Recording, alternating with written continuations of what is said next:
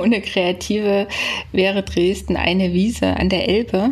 Jedes Dorf, jede kleine Kommune braucht Verrückte, die Prozesse hinterfragen. Als Impulsgeber, als Ideengeber und vor allem auch als Lösungsgeber. Ohne Kreativwirtschaft wäre das Smartphone nur ein Telefon.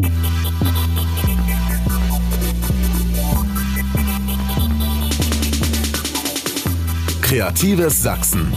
Feature. Wir sind Kreatives Sachsen, das sächsische Zentrum für Kultur- und Kreativwirtschaft. Wir sind landesweit in Sachsen als Vermittler, Supporter und Vernetzer für Kreative unterwegs und wir verleihen der Branche Sichtbarkeit und unterstützen Kreative, sich mit ihren Unternehmen am Markt zu etablieren. Ich bin Elisabeth Strecker und zuständig für alles, was von Kreatives Sachsen in die Öffentlichkeit geht. Wir machen diesen Podcast, um einerseits auf Themen aufmerksam zu machen, die wir für bedeutend empfinden. Wir wollen unser jahrelang angesammeltes Wissen weitergeben und wir finden es wichtig, dass auch mal über Kultur- und Kreativwirtschaft in Sachsen gesprochen wird. Und mit diesem Thema wollen wir auch gleich einsteigen. Was ist Kultur- und Kreativwirtschaft und warum ist sie so wichtig? Meine Kollegin Josephine Hage ist die stellvertretende Leiterin von Kreatives Sachsen und kann uns die Branche anhand eines kurzen Beispiels erklären. Wenn man in Markleberg südlich von Leipzig unterwegs ist, entdeckt man an einem Haus ein Schild. Da steht Lukas Kranach, Maler und Unternehmer. Also das künstlerische Schaffen und unternehmerisches Wirken Hand in Hand gehen ist also nicht ganz neu. Und das ist eigentlich auch der Kern dessen, warum wir von Kultur- und Kreativwirtschaft sprechen, weil es nämlich sehr, sehr viele Menschen gibt, die mit künstlerischem Schaffen, mit schöpferischer Arbeit ihren Lebensunterhalt verdienen und damit eben nicht nur künstlerische Werte schaffen, sondern eben auch wirtschaftliche Werte. Das heißt, wir sprechen hier nicht von Hobby-Kreativen, sondern von Unternehmerinnen und Unternehmern.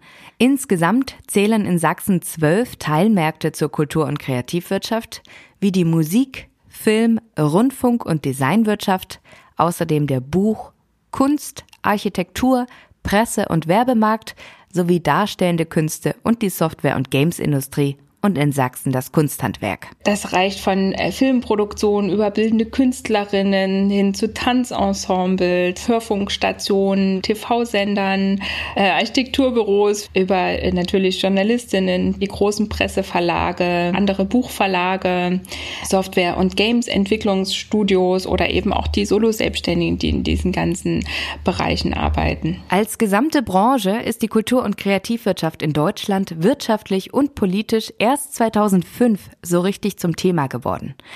Dr. Olaf Arndt ist Leiter des Bereichs Analyse und wissenschaftliche Debatte beim Kompetenzzentrum Kultur- und Kreativwirtschaft des Bundes und arbeitet außerdem für die Prognos AG, ein Wirtschaftsforschungs- und Beratungsunternehmen, und beschäftigt sich schon seit den Anfängen mit der Branche.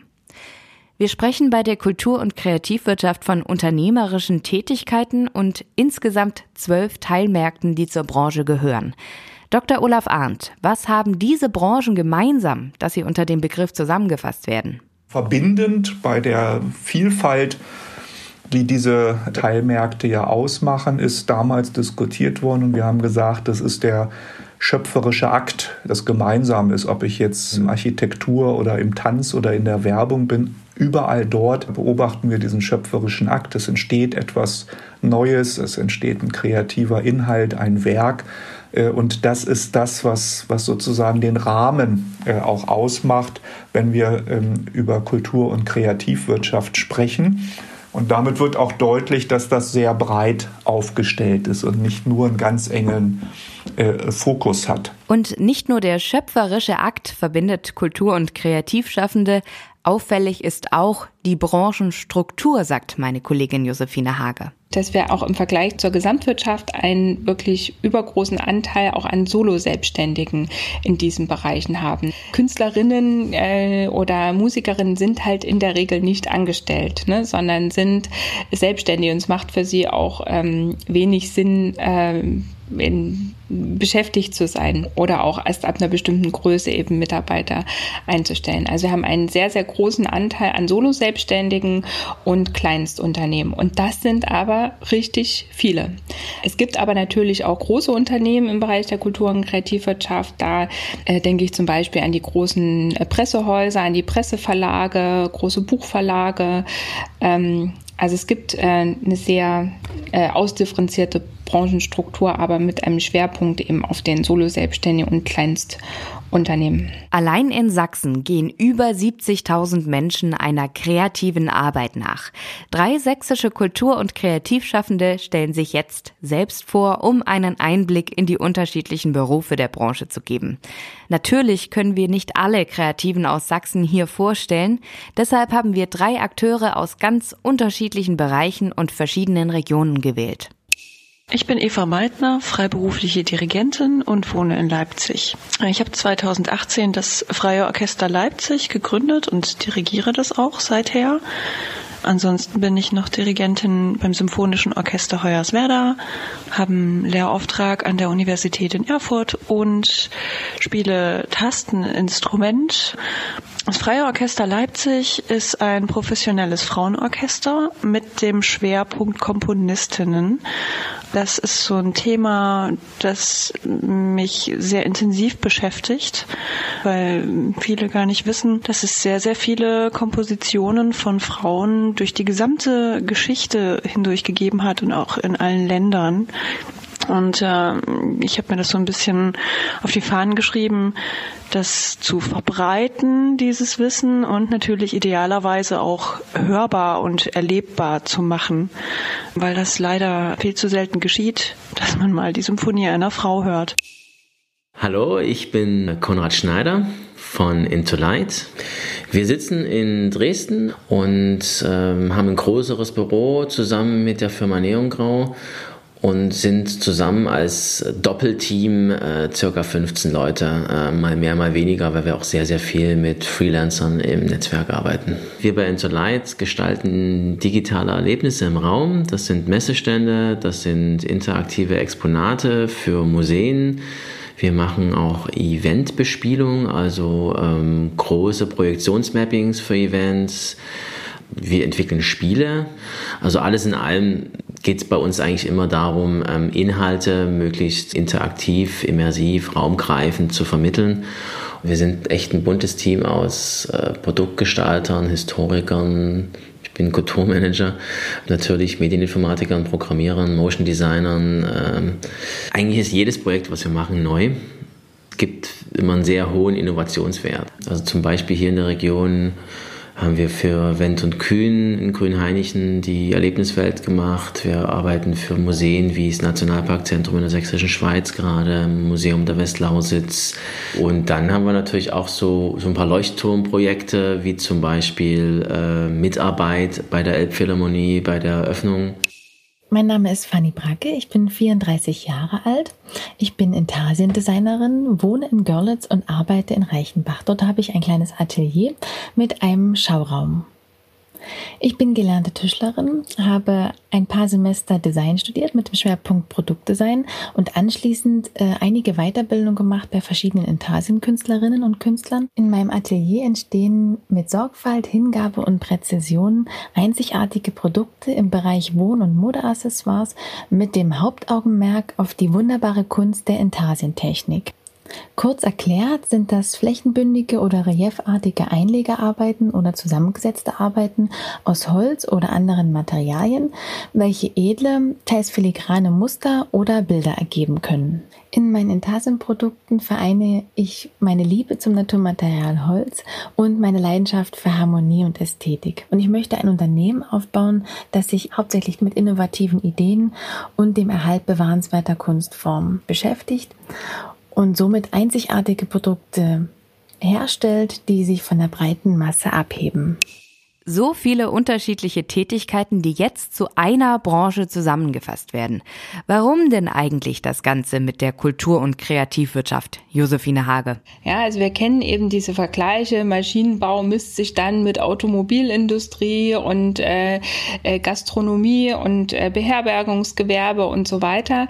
Aber diese ganzen, ja, Kultur Kultur- und kreativ getriebenen Wirtschaftsbranchen kommen sonst schlicht also auch im politischen Diskurs schlicht nicht vor. Also es ähm, gibt natürlich bezogen auf diese einzelnen Teilmärkte, also Filmwirtschaft, Rundfunkwirtschaft, Pressemarkt, äh, gibt es natürlich auch äh, eigene Interessenvertretungen. Aber diese ganzen Bereiche gebündelt darzustellen, ist, denke ich, eine große Leistung der, der letzten zehn Jahre, um wirtschaftlich relevantes, kulturelles und kreatives Schaffen auf eine politische Agenda abzuheben und auch sichtbar zu machen, dass diese Branchen einfach auch anders ticken, ja, als die äh, klassischen Wirtschaftsbranchen und auch eines anderen äh, Förderansatzes bedarfen. Nicht zuletzt deswegen gibt es ja zum Beispiel auch ein, ein kreatives Sachsen. Gemeinsam werden Kreative gehört, gesehen und wahrgenommen. Deshalb haben sich Kreative in Sachsen auch im Vergleich zu anderen Bundesländern sehr früh zusammengeschlossen. Meine Kollegin Katja Großer ist in ganz West- und Nordsachsen unterwegs und berät Kreative zu allen möglichen Fragen in Bezug auf Finanzen, Vermarktung, Räumlichkeiten oder Strukturen für Kreativunternehmen. Katja, was ist so besonders an der Kreativszene in Sachsen? Was hier vielleicht auffällt, ist, dass wir eine relativ hohe Dichte an Interessenvertretungen aus der Szene heraus haben. Das sind jetzt aktuell fünf. Um mal chronologisch von hinten anzufangen, ist die kreative Lausitz, das kreative Erzgebirge, es ist kreatives Chemnitz, wir gestalten Dresden und kreatives Leipzig. Das sind also fünf Organisationen, die sozusagen versuchen, Lobbyarbeit für sich und für die Branche zu machen. Ich meine, dass das bundesweit tatsächlich einmalig ist, dass es da so viele szenegetragene Interessenvertretungen ähm, gibt wie hier in Sachsen. So, und das ist vielleicht ein Zeichen dafür, dass es hier einfach einen höheren Mobilisierungsgrad bei den Leuten gibt. Also, dass da eine Bereitschaft da ist, ähm, sich auch über den eigenen Tellerrand hinaus zu engagieren, wenn man das Gefühl hat, es ist nötig und man kann auch tatsächlich was bewirken. So. Und dann machen die das auch ehrenamtlich. Das kann man mal nebenbei auch wieder erwähnen, dass alle Vorstände dieser fünf Interessenvertretungen komplett ehrenamtlich arbeiten, neben ihrem normalen Business. Das heißt, da ist wirklich ganz viel Idealismus und auch ein großer Gestaltungswille im Spiel. Fünf Interessenvertretungen der Kreativen aus verschiedenen Regionen in Sachsen. Was machen denn diese Interessenvertretungen? Ja, naja, es sind tatsächlich eben Interessenvertretungen. Also es sind keine ähm, Hobbyvereine, sondern es geht wirklich darum, eigentlich Lobbyarbeit für die eigene Branche zu betreiben. Und das sind einfach Leute, die gesagt haben, guck, es gibt bestimmte Probleme, bestimmte Herausforderungen, bestimmte Sachen, die wir für uns alle verbessern wollen. Und das können wir am besten tun, indem wir uns zusammenschließen. Also es geht wirklich darum, die Rahmenbedingungen für die eigene Arbeit zu verbessern. Reden wir über das Thema Mieten, reden wir über das Thema mangelnde Wahrnehmung, die ewigen zehn äh, Diskussionen um, ist das jetzt ein gerechtfertigtes Honorar oder will man mich wieder runterhandeln? Das Thema soziale Absicherung, die Suche nach geeigneten Kooperationspartnern, nach Mitarbeitern, vielleicht auch ein finanzieller Support, wenn man sich in der Firma weiterentwickeln will. Das sind alles Themen, die betreffen nicht nur ein einzelnes Kreativunternehmen, ein einzelnes Grafikbüro, sondern das trifft genauso auf einen Architekten zu oder auf ein Plattenlabel und so weiter. Und dann macht es halt tatsächlich Sinn, sich zusammenzuschließen, um gemeinsam diese Rahmenbedingungen zu verändern. So. Und äh, das vielleicht ein bisschen zugespitzt zu formulieren, heißt eigentlich das Motiv für so einen Zusammenschluss dann eben nicht, wie kriege ich jetzt mein Stück vom Kuchen, sondern eher, wie schaffen wir es gemeinsam, den Kuchen zu vergrößern, damit wir alle letztendlich mehr davon haben. So. Ich bin ein absoluter Fürsprecher für solche Art von Zusammenschlüssen, weil ich einfach glaube, zusammen ist man stärker. Es ist einfach so. Und deshalb haben sich auch die Interessenvertretungen der Kreativen aus den einzelnen Regionen in Sachsen zusammengeschlossen, um landesweit gemeinsam aufzutreten und sich für ihre Bedürfnisse einzusetzen. Dieser Zusammenschluss wird auch als sächsisches Modell bezeichnet. Also genau die Tatsache, dass sich eben vor einigen Jahren äh, Kreatives Leipzig, Kreatives Chemnitz und Wir gestalten Dresden zusammengeschlossen haben zum Landesverband der Kultur- und Kreativwirtschaft Sachsen, in dem sozusagen diese drei Verbände mit ihren Mitgliedern gemeinsam eine Trägerstruktur gebildet haben für das äh, Sächsische Zentrum für Kultur- und Kreativwirtschaft. Also quasi die Szene hat sich selbst formiert, um sich ein eigenes Förderzentrum zu geben. Das muss man sich auch noch mal vor Augen halten, dass der Freistaat Sachsen eine eigene Förderrichtlinie formuliert hat und diese Förderrichtlinie ist letztendlich ähm, die Basis eben für uns, für das kreative Sachsen in Langform das Sächsische Zentrum für Kultur und Kreativwirtschaft, das wiederum den Auftrag hat, die Branche jetzt weiter zu stärken. Deutschlandweit ist Kreatives Sachsen die erste Organisation, die von den Kreativunternehmerinnen und Unternehmern selbst zur Stärkung der Branche ins Leben gerufen wurde. Und es lohnt sich, diese Branche zu stärken. Die Kultur- und Kreativwirtschaft ist in den letzten Jahren immer größer und bedeutsamer geworden, sagt Dr. Olaf Arndt.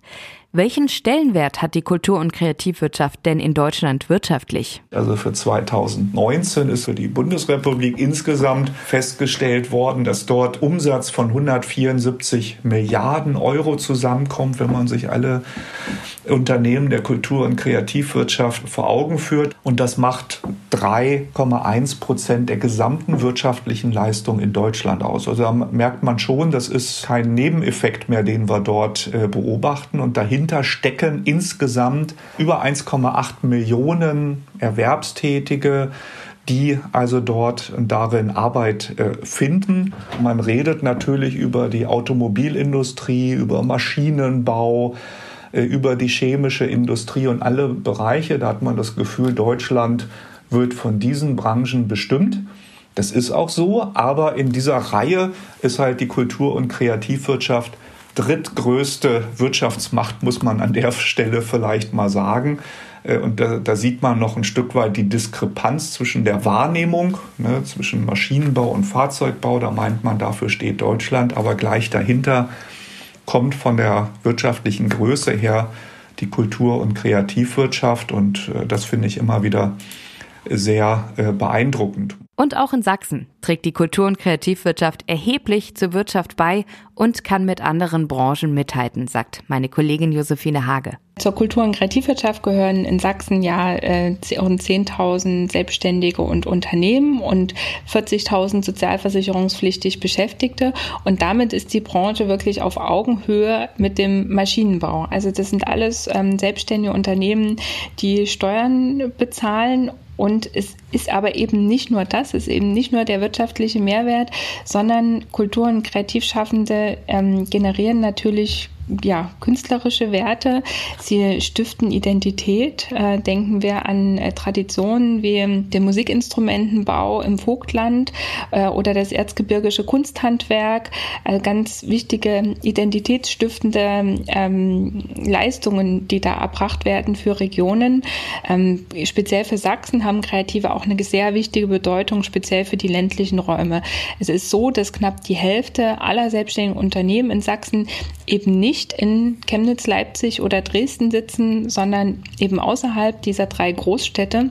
Sie sind also auch für die ländlichen Räume ein ganz wichtiger Wirtschafts- und Entwicklungsfaktor. Kreative haben nicht nur wirtschaftlich eine große Bedeutung, sondern sind oft auch die treibende Kraft für Entwicklungen in unserer Gesellschaft und Arbeitswelt. Neben der reinen äh, wirtschaftlichen Bedeutung sehe ich dort ähm, äh, tatsächlich unterschiedliche Funktionen. Das ist einmal, dass dort sehr viele Innovationen gelebt werden, vorangetrieben werden. Viele Unternehmen und Kreative starten ihr Unternehmen mit einer neuen Idee, mit einer Innovation. Sie äh, sind Vorreiter für viele neue Lösungen, die damit zusammenhängen, dass wir ja in der Kultur- und Kreativwirtschaft Solo-Selbstständige haben, äh, Menschen, die neue Lösungen äh, finden müssen und in diesem Zusammenhang sind sie prädestiniert dafür, Prozesse, Gedankengänge neu zu sehen. Das heißt, sie sind ein ganz starker Impulsgeber insgesamt auch für die Gesellschaft, Dinge neu zu denken, neu anzugehen. Auch in Sachen Digitalisierung sind Kreative oft Vorreiter, weil gerade in den Kleinstunternehmen viel Neues ausprobiert werden kann und manchmal auch muss. In vielen Teilmärkten, wie es ja immer so schön heißt, allen voran Musik, Buch, hat die Digitalisierung diesen Content natürlich auch stark verändert, was, was die Vertriebswege angeht. Und somit mussten ja auch dort viele neue Lösungen gesucht, entwickelt werden. Wie können wir mit diesen digitalen Produkten leben, umgehen, aber auch überleben? Und somit das große Schlagwort ist da sicherlich Impulsgeber in vielen gesellschaftlichen Bereichen, auch in vielen gesellschaftlichen Entwicklungsprozessen, weil sie ja in den Städten, in, in dem ländlichen Raum führen sie Menschen zusammen, beschäftigen sich mit den Herausforderungen vor Ort Äh, und dann entstehen Lösungen und Ansätze, die jetzt in erster Linie vielleicht erstmal nicht ökonomisch sind, sondern sich der Frage stellen, wie kann ein, ein Dorf oder ein Quartier neu gestaltet werden, wie kann es sich neu definieren. Und genau diese Entwicklungen in ländlichen Räumen beobachtet auch meine Kollegin Claudia Munschig. Sie ist für Kreative Sachsen vor allem in Ostsachsen unterwegs und Claudia, du sagst, ohne Kreativschaffende würde hier einfach nichts passieren. Warum sind Kreative besonders auch abseits urbaner Gegenden so wichtig? Also wenn ich mir anschaue, eben wer als erstes wieder äh, nach Ostsachsen zurückgegangen ist und da tolle Sachen gemacht hat, dann waren das Akteure aus der Kultur- und Kreativwirtschaft. Und was die da gemacht haben, waren Festivals oder Kunstveranstaltungen oder äh, niedrigschwellige Wiederbelebung von Industriebrachen. Und ich glaube, jedes Dorf, jede kleine Kommune braucht Verrückte, die Prozesse hinterfragen. Also bester Beweis in meiner Ecke, wo ich unterwegs sein darf, ist ja Nebelschutz, wo der äh, Bürgermeister in diesem kleinen Dorf mit sehr kreativen Methoden äh, einen Prozess angeschoben hat, der dazu geführt hat, dass ein Ort, der vorher äh, dem Aussterben preisgegeben war, gefühlt, ne, mittlerweile eine Warteliste führt für Zuzugswillige. Und das hat er vor allen Dingen eben auch mit Sachen gemacht, die wir aus der Kreativwirtschaft kennen. Also der macht zum Beispiel ein Bildhauerfestival, äh, hat das Außenmarketing verbessert, hat ein neues Wording, wie man so schön sagt, äh, an gebracht. Also redet jetzt nicht mehr vom Untergang, sondern von Enkeltauglichkeit. Und das alles hat eben wirklich einen massiven Zuzug ausgelöst und äh, diese Warteliste gibt es wohl wirklich. Wie wichtig Kreative für die Regionen sind und vor allem ländliche Räume wiederbeleben, zeigt sich am besten an Beispielen aus dem echten Leben. Leider können wir hier nur wenige einzelne darstellen, Vorreiterprojekte und Initiativen gibt es in Sachsen jedoch weitaus mehr. Also ein Beispiel, was ich sehr gerne zitiere, ist das vom Kühlhaus äh, in Görlitz. Das ist ein Objekt, was von einem Verein eigentlich besetzt wurde ursprünglich. Und die Vereinsmitglieder haben dann einen Weg gefunden, mit dem Eigentümer gemeinsam die Immobilie zu entwickeln, wieder zu beleben und machen das seit über zehn Jahren wirklich Schritt für Schritt, also auch so in der Größenordnung, in der das der Verein auch selbst noch leisten kann.